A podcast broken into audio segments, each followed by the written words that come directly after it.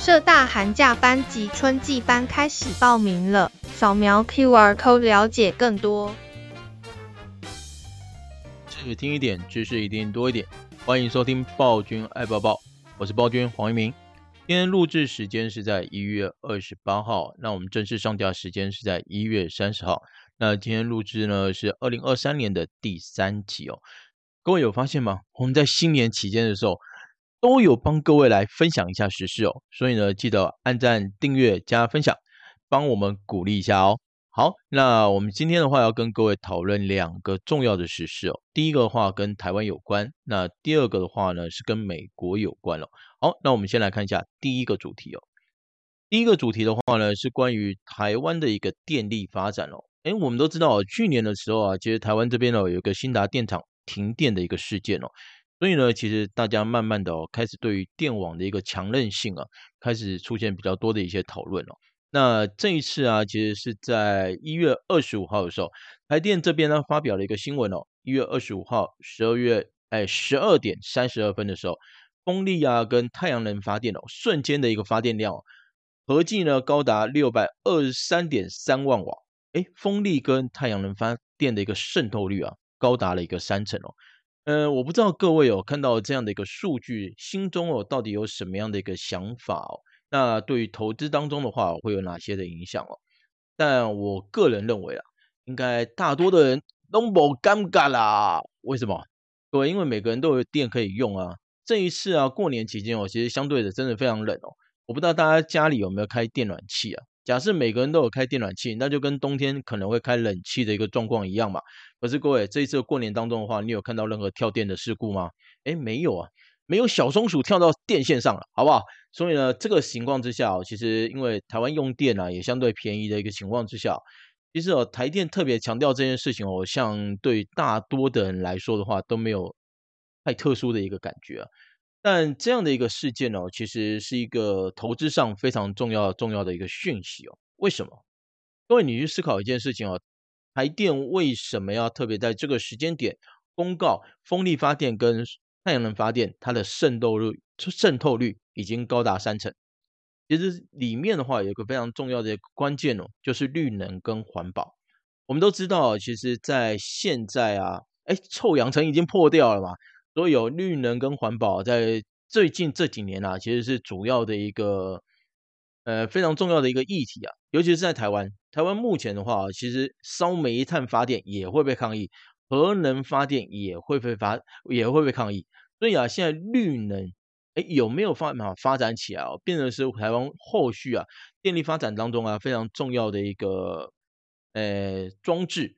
但是呢，我们现在可以发现一件事情哦，其实我们一直看到一些讯息，就是呢，不管是风力发电啊，或者是太阳能发电哦，它的一个装置的一个基础的一个电的发电量啊。一直都有落后的一个情况，所以现阶段哦，其实台电发出这样的一个讯息哦，其实有一点点在透露出来哦，台湾呢在绿能这边哦，其实已经做了一个非常用力的一个发展了。所以呢，洁净能源在台湾这边哦，其实不是一个口号，而是一个 ING 的现在进行式哦。呃，但是啊，我觉得哦，如果说是站在投资的一个角度来看，我看到所谓的三成的一个发电都是来自于风力发电跟太阳能发电啊，其实我心中会有一点点的疑惑。那那个疑惑最大的关键是什么？就是呢，台湾在未来到底有没有办法稳定供电？对，这是一个非常重要的讯息哦。假设你今天是在台湾生产，然后呢，发现电流相对的比较不稳定。电压忽高忽低，哎，请问一下，在工厂里面会发生什么样的一个问题？各位你知道吗？其实哦，在我们电力，哎，电在传输的一个过程当中的话，在家里面可能比较没有感觉，可是啊，如果是在工厂里面哦，电压如果突然间骤降的话，你会发现很多机台基于保护的一个动作啊，他们都会出现停机的一个状况。因为我每次啊，只要遇到地震或停电的时候，第一件事情就会去看一下，哎，竹科的灾情有多重？为什么？因为在地震或停电的时候，竹科有可能会引发所谓停机的一个效应哦。那停机的一个过程当中的话，各位生产线上所有的东西都怎样？都会花起啊。你刚才哦，所以哦，我们现在可以发现一件事情哦，假设哦，台台湾的一个电力啊，三成都来自于风电跟太阳能的话哦，我们现在要开始思考的，反而是台湾到底有没有办法真正进入一个比较稳定发电的一个环境哦。那在这一个事件在讨论之前的话，可能就要先回顾一下二零二二年三月三号新达电厂停电的这个事件哦。我们可可以从经济部这边呢、所公告的一个资料，发现说，哎，整个新达电厂在三月三号停电那一天呢、主要的一个问题在于哪里？我们其实洪水盖坝的地方在是什么？是因为人为因素哦。所以哦，其实在这个事件当中啊，我们就要去思考一件事情：假设一个真的假设，假如真的是这个理由哦，那假如呢，真的是因为个人的一个失误，哎，你有没有发现？竟然会引发全台的一个大停电的一个问题，哎，就严重了呢。那为什么台湾会出现这样的一个问题？所以其实跟台湾哦，它基础的一个电力设施啊设计哦设计是有关的哦。过往啊，台湾的一个电力电网的一个部分哦，其实采用都是所谓的集中式发电啊。那这种集中式发电哦，优点就是我们只要找几个地方，人较少的收灾哈。去烧烧煤炭啊，建建核能啊，哦，这样子哦，其实就可以解决整个全台湾的一个发电问题啊。但是啊，这个缺点就是什么？接收在稳的哦，转台湾龙武稳的啊。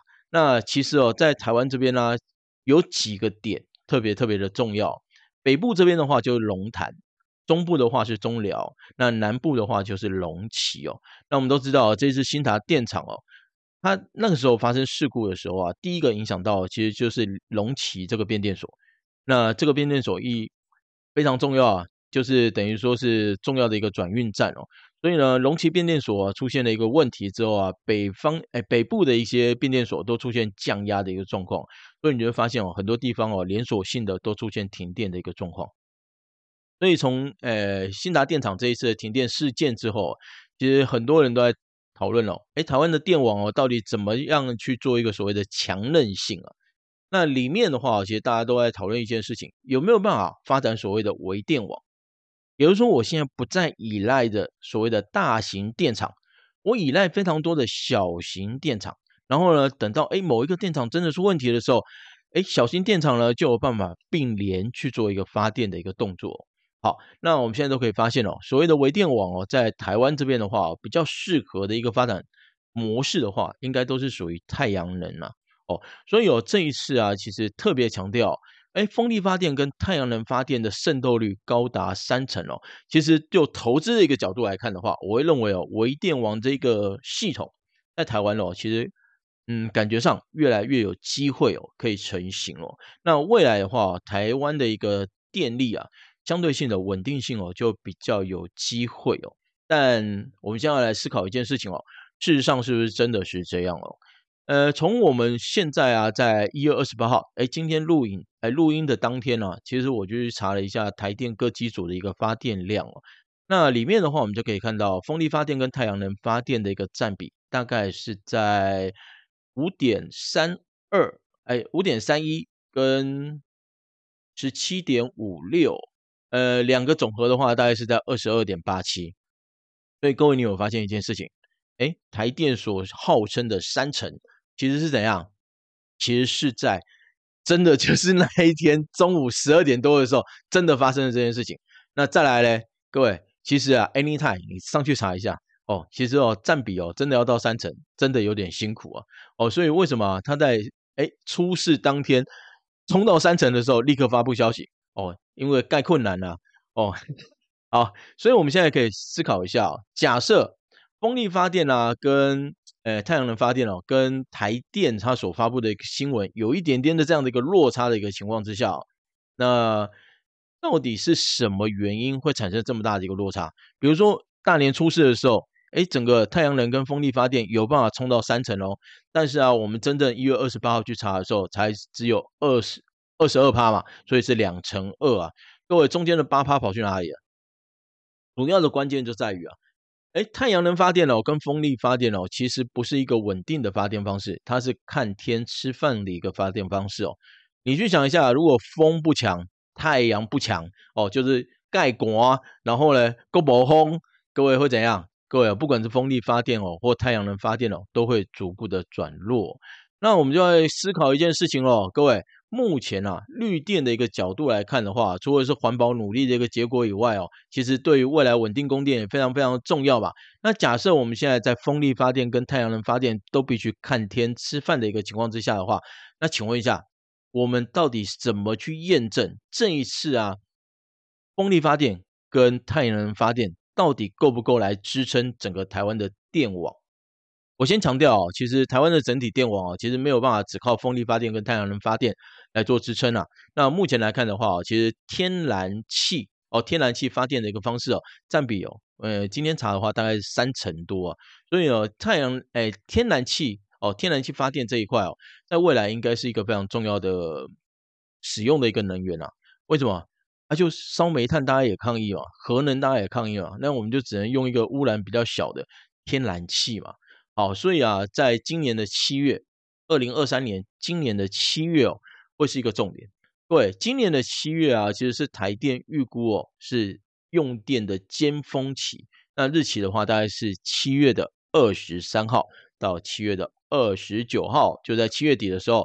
所以呢，那个时间点啊，台电预估哦，用电量会上看四千一百七十万瓦。所以各位，其实七月底的时候，我们就可以去看一下哦。风力发电跟太阳能发电哦，到底可以是多少占比？为什么？因为那个时候啊，各位各机组都会全开啊，哦，能有多少发电量就尽量盯出来，不然哦，到时候备载容量不足的情况之下，又要被骂。好，所以那个时间点的时候，我们就大概可以比较诶客观的去检视哦，诶，目前风力发电跟太阳能发电的占比到底有办法维持在多少？假设。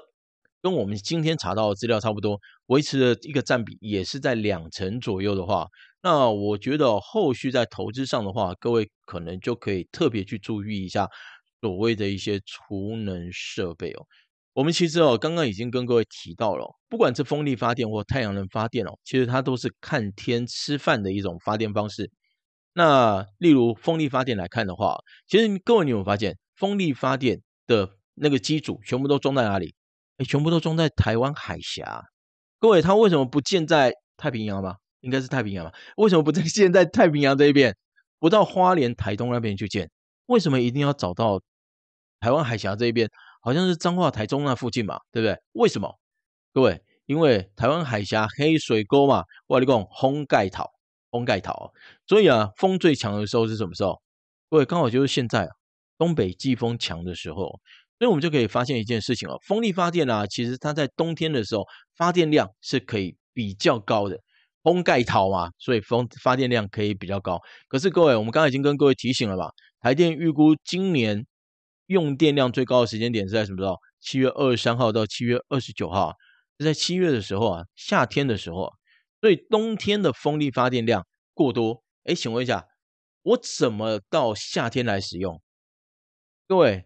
你那个电发完了哦，你如果没有存起来，拍谁都 OK 啊，那怎么办？哎，所以哦，各位你要去思考一下，到底有没有办法把这个电哦做一个适当的调整啊？他们哦其实讲了一句非常非常艺术的话，叫做“削峰填谷”嘛，对不对？各位就是把山峰削掉的时候，把那个凹下去的山谷把它填起来，然后你就会看到一条直线非常稳定的电力供应量哦。那我画得完呢？那我们就要去试看看了，台湾后续的一个发展了。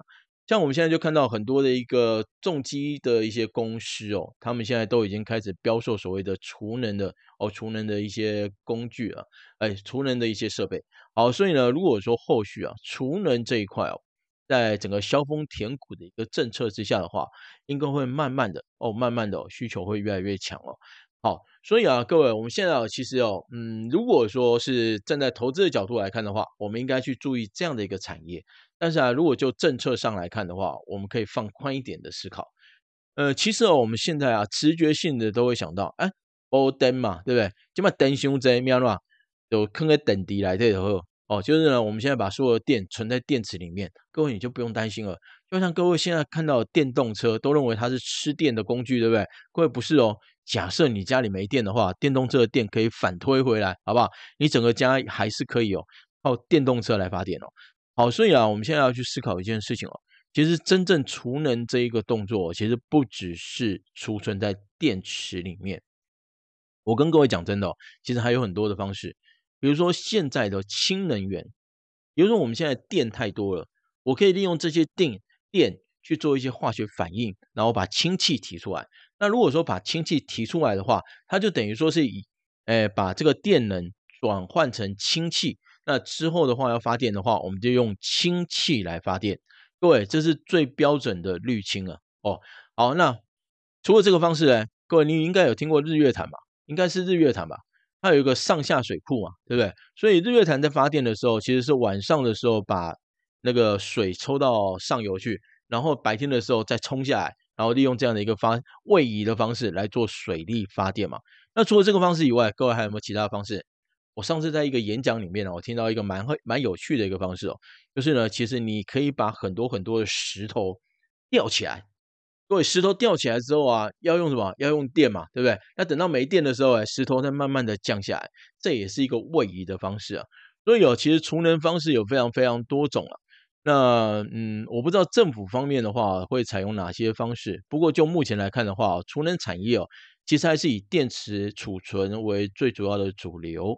所以呢，在现阶段的话，我们从台湾的这一则新闻，我们大概就可以看得出来哦，储能产业哦是后续我们应该要密切关心的一个产业哦。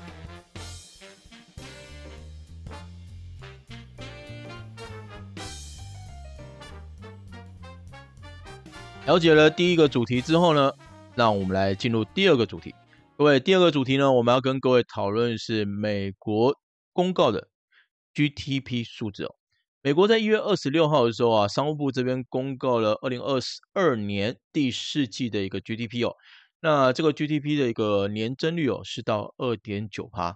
各位，这个数字公告之后啊，其实美股哦出现了一个嗯，算蛮明显的一个走势吧，上涨的一个走势。那为什么？因为啊，这个数据的话，其实是优于市场的一个预期哦。目前经济学家的话，他预估啊，二零二二年的第四季哦，其实经济成长力道在二点八趴。哎，结果没有想到，公告的一个数字哦，竟然是优于预期的。所以这两天的话，股市哦出现了一个比较明显的一个美股啊哦出现了一个比较明显的一个涨势哦。所以啊，我们先来思考一下哦，哎，现在的话，公告的二零二二年第四季的一个 GDP。看起来状况不错，那请问一下，我们在二零二三年对于美股来看的话，我们可不可以相对的比较乐观一点呢？哎，这个事情的话，我觉得我们可能就要针对数据上哦，那来做一个比较深入的讨论哦。为什么？我先跟各位强调一件事情哦，其实啊，有些时候我们在看数字的时候啊，呃，如果本意不去做一个比较深入的了解哦，往往会误解。那最后的话，我们可能就只能随着新闻而随波逐流啊。所以我觉得哦，这件事情如果真的要去厘清的话，我们要深入一点来了解一下，哎，美国这边所公告的一个 GDP 年增率哦，到底是怎么计算的哦？呃，我们目前啊，其实哦，都可以看到媒体这边所公告的一个美国的一个 GDP 哦，其实它计算的方式哦，是所谓的季增年率哦。各位，所谓的季增年率哦，是我这一季跟上一季来做比较，然后再进行年化。所以啊，我们现在的话，如果说看到，哎，美国二零二二年第四季所公告的一个年增率哦，就季增年率哦，是二点九趴，其实代表代表的是什么意思？代表的是美国第四季比第三季好哦，第四季比第三季好。所以呢，这其实是一个单季上的一个表现啊。那如果说我们今天的话，用大家比较熟悉的所谓的真正的年增率哦，由今年跟去年的同一时间来做比较呢，哎，美国的 GDP 变多少？会变一趴而已哦，变一趴而已哦。所以啊，在这样的一个数字啊定义了解完了之后啊，我们就要来思考一下，计增年率跟年哦，就我们平常看的年增率，哎，这个东西的话，到底有什么样的一个差别哦？所以就计增年率的一个角度，先来做一下探讨。我们可以发现一件事情哦，美国的话，在今年的上半年哦，其实一直在讨论一件事情：美国的经济到底有没有陷入所谓的衰退？为什么要讨论这件事情？因为啊，那个时候美国的一个 GDP 季增年率，第一季跟第二季通通迈入了负成长，所以这代表什么意思？哎，今年的第一季哦，去年的第一季啊，哦，去年的第一季比前年哦，就是二零二一年，二零二一年的第四季更糟。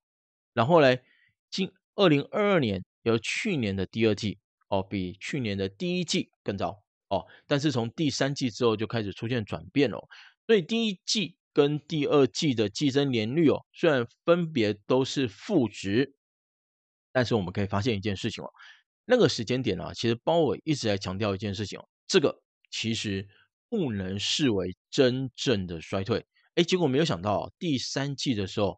美国 GDP 的一个季增年率哦，真的爬到了三点二趴，由从由负转正哦，哎，让大家开始相信哦，哎，鲍尔讲的市场当中啊，其实美国真的没有迈入衰退这件事情，让大家开始比较有信心了，你知道哦，那也透露出一些曙光了。那现在的话，美国到了第四季的一个季增年率优于预期，而且到了二点九趴。让大家对于哎，美国其实不会衰退这件事情哦，大家录来录信心啊嘞，各位。可是你有没有发现一件事情？各位，其实哦，在第三季的时候，美国 GDP 的一个季增年率是三点二趴，再听清楚哦，是三点二趴。但第四季的季增年率是多少？哎，这边改一口哈，是第四季是多少？二点九趴嘛。所以各位，如果就数值上的比较来看的话，我们可以发现哦，美国的一个 GDP 啊，季增年率的部分哦，其实好像成长力道有越来越差、越来越弱的一个迹象。因为从三点二趴掉到二点九趴嘛，对不对？哦，所以季增年率的部分哦，如果我们这去看仔细一点的时候，会发现好像也没有到那么强啊，好像也没有到那么强哦。那我们如果换另外一角度来看一下年增率嘞，各位年增率的部分，我们可以发现一件事情哦，在二零二二年的第一季是 GDP 年增率最高最高的时间点。再强调一次哦，我这边所看到的年增率是同一时间的比较，所以二零二二年的第一季其实是跟二零二一年的第一季来做比较，那个时间点当中啊，比较出来一个数值的话是三点七八。好，再来嘞。啊，拍谁哦？黑的熊关啦，好不好？第二季开始就掉到一点八，第三季微升到一点九，一点八跟一点九刚好差，我干嘛刚刚不差就这样嘛，对不对？好，所以呢，第四季嘞，哎，各位，第四季掉到一趴，哦，第四季掉到一趴，所以你如果说啊，今天是用年增率哦，真的是今年跟去年的一个同一时间来做比较的话，你会发现一件事情哦，其实美国经济成长的力道。真的有出现越来越弱的一个迹象哦，因为啊，在呃二零二二年第四季哦，以年增率的角度来看的话，创了二零二二年整年的最低啊哦，只到一趴而已哦。那这么一个弱势的一个方式啊，做了一个收场的一个动作。请问一下，美国的一个经济力道有办法在二零二三年的时候转危为安吗？对，变得较强啊，但我画的。这个我觉得哦，真的是，真的是要讨论一下哦，各位，嗯，比经济学家预估的好，市场当中相对的比较高兴，所以这是个情绪上的反应。但如果说我们今天发现了经济的一个成长力道，其实它是有迈入逐步减弱，甚至逐步衰退的一个疑虑的话，各位，你觉得市场当中的投资应该相对的比较积极，还是比较？不积极，就像我刚刚跟各位讲的，如果说啊，你今天觉得第四季的季增年率二点九趴非常非常值得高兴，但我就跟各位讲啊，哎，第三季是怎样？第三季是三点二趴，所以我如果从第三季跟第二季来做比较的话，有卡西亚嘛，就是比较小嘛，对不对？那如果说我今天真用年增率来看呢，哎，创了一整年的新低啊，所以美国的经济力道，其实在最后收尾的这个时间点哦。其实是相对弱势的，有在第四季的时候，相对的是比较弱势的哦。那这么弱势的一个情况之下，开展到二零二三年，那我机会变强。好，那其实我们就要回归到比较基础来看哦。美国的一个经济成长力道最大最大的一个关键在于消费。假设美国的一个消费力道有办法延续下去的话，其实美国经济突飞猛进是非常非常有机会的。但我们可以发现一件事情哦。呃，在美国 GDP 公告完了之后的隔天哦，其实就公告了美国的个人消费支出哦。这个个人消费支出啊，其实啊，它的一个年增率哦，下滑到二零二一年四月以来的一个新低，到了七点三五趴。哎，看到这个数字的时候，我们刚刚是不是特别强调它是二零二一年四月以来的新低嘛？一点没干嘛盖啰，对不对？各位真的很烂吗？哎，不会哦。如果说哦，我是用疫情之前来做比较的话，你会发现七点三五趴非常非常强。疫情之前的话，大概就是三趴到五趴这边震荡。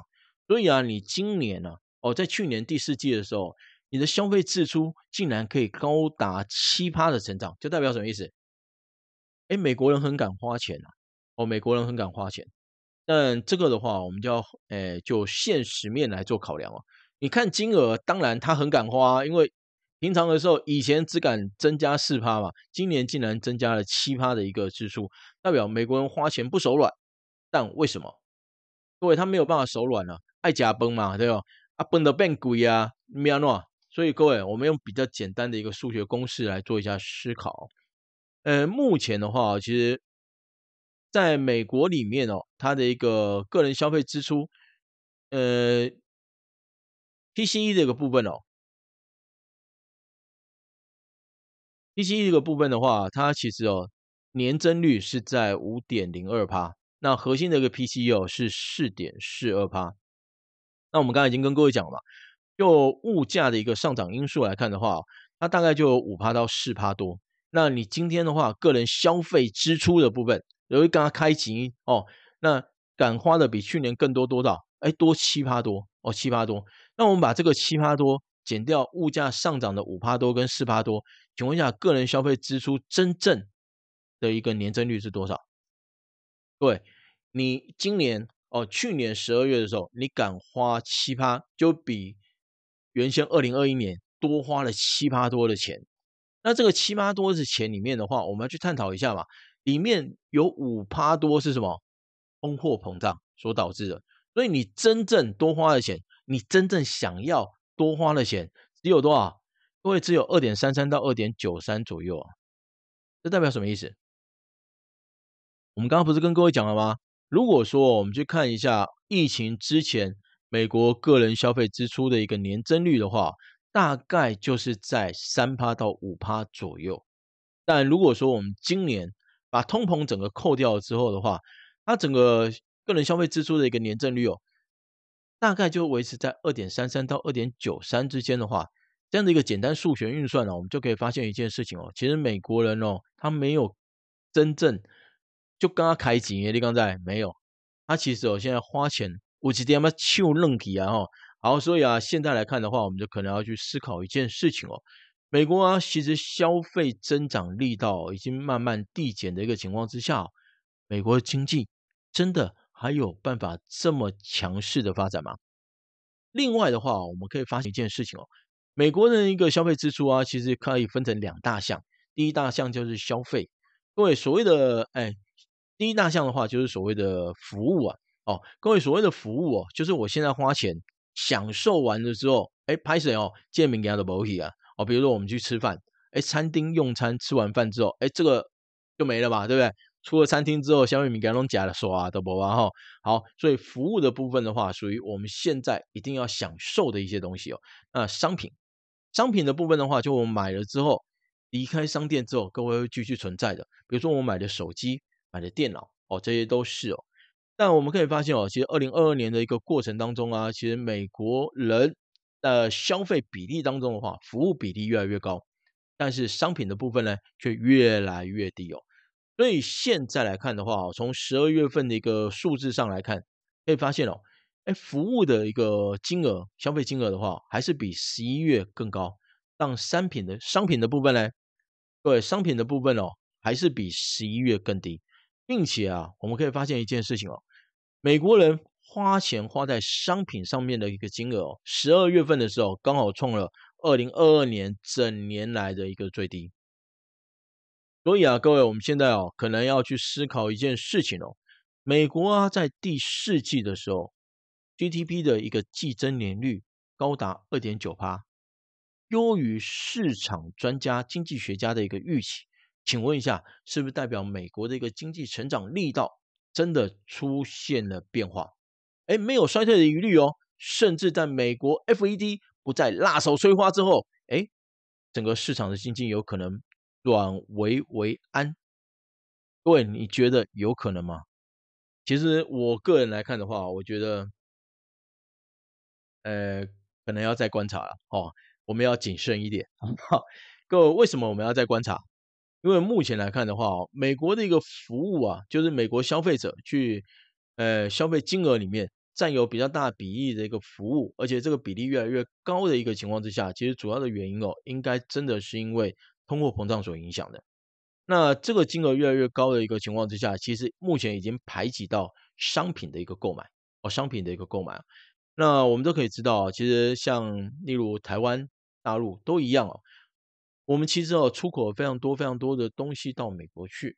假设啊，美国人购买商品的一个动力越来越弱，那请问一下，对于这些出口到美国为主的这些国家、这些区域来看的话，你觉得它的经济成长力道会怎样？哎，可能会相对的比较弱势一点哦，对不对？好，那目前呢？美国人花了很多钱在服务上面，那我们可能会想说，美国内需市场应该相对的比较强劲嘛？诶，各位，我们刚刚不是跟各位讲了吗？它现在的话，整个消费支出高达七成多，哦，七趴多了，哦，年增率高达七趴多。可是我扣掉通膨之后呢，诶，各位只剩两趴多嘛，这个比疫情之前更糟啊。所以现阶段来看的话，我们大概可以看得出来。呃，其实站在投资的一个角度上来看的话，美国人哦，其实消费的动力哦，其实有衰退的疑虑啊，尤其是在商品上面，商品上面啊，已经不是疑虑哦，商品上面是它顶到稳的呀了哈。所以有我们后续的话，再看美股的这边上涨哦，我可能就会建议各位哦，我们要再花长一点的时间来看一下，为什么？因为现在刚好是美国企业的一个财报季啊，会公告去年十二月的。哦，到十二月底左右的一个财报资料，那这些财报资料里面的话，到底会出现哪些的变化？那我最近这一两天的时候，就一直在看微软、看 Intel。那各位，其实从微软跟 Intel 的一个财报当中的话，我们可以看到，哎，我们看到的一个电脑产业哦，呃，之前认为很糟，对不对？各位，现在没有所谓的很糟啊，现在只有所谓更糟，好不好？所以这个这么糟的一个情况之下，真的在。二零二三年就可以起来了吗？各位，现在才一月啊，他的财报做到十二月嘛，那他都认为说，在去年十二月的一个第四季的一个看法相对比较弱势，真的只过几天，刚刚咋归刚啊你啊？啊对，熊熊打开龙本了吗？我干嘛应该太困难了？哦，所以现阶段来看的话，我觉得，嗯，美国这一次的 GDP 成长力道虽然到了二点九趴，那这个是季增年率的一个部分哦。呃，年增率的部分哦，其实已经跌到了历史，就是二零二二年的一个低点哦，一趴了。所以我个人会认为哦，这一次一月份的一个大涨，应该算大涨吧？哦，这一次一月份的一个大涨哦，有非常大的机会哦，会是后续的一个比较严，哎，比较大的一个压力啊。所以后续啊，我会建议各位哦，在真正股市开盘之后。来看这些资料的时候，可能要相对比较谨慎一点哦。那我们在投资上的话，嗯，这一次的数字啊，我觉得情绪反应应该相对是比较大的。真的投资的一个价值，是不是逢低布局的机会？哎，够狂杰，好不好？哦，够狂杰，好，好。所以呢，我们今天的话跟各位分享两件事情哦。第一件事情呢，就是我们目前看到台电绿能的部分了，已经冲上了三成。那各位，你就要去思考一下哦，这个绿能的占比相对比较大的一个情况之下，看天吃饭的电力就相对的比较多。那这样的情况之下的话，在工业生产过程当中，我们需要一个稳定电力的一个情况之下，哎，储能这个这个产业啊，可能就是后续哦，我们可以比较去关心的。再来的话，就是美国的一个 GDP 哦，美国这一次 GDP 啊公告之后，优于经济学家的一个预期。但这个优于预期，是否代表说整个美国的经济真的落底翻扬了？是否代表我们现在真的可以逢低布局了？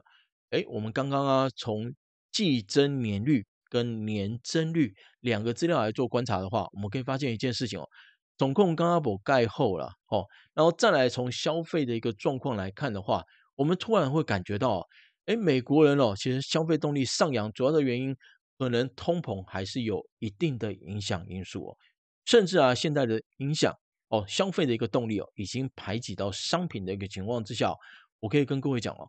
其实美国目前的一个消费状况会影响到全世界，所以后续来看的话，投资上哦，我们呢还是要相对的比较谨慎一点。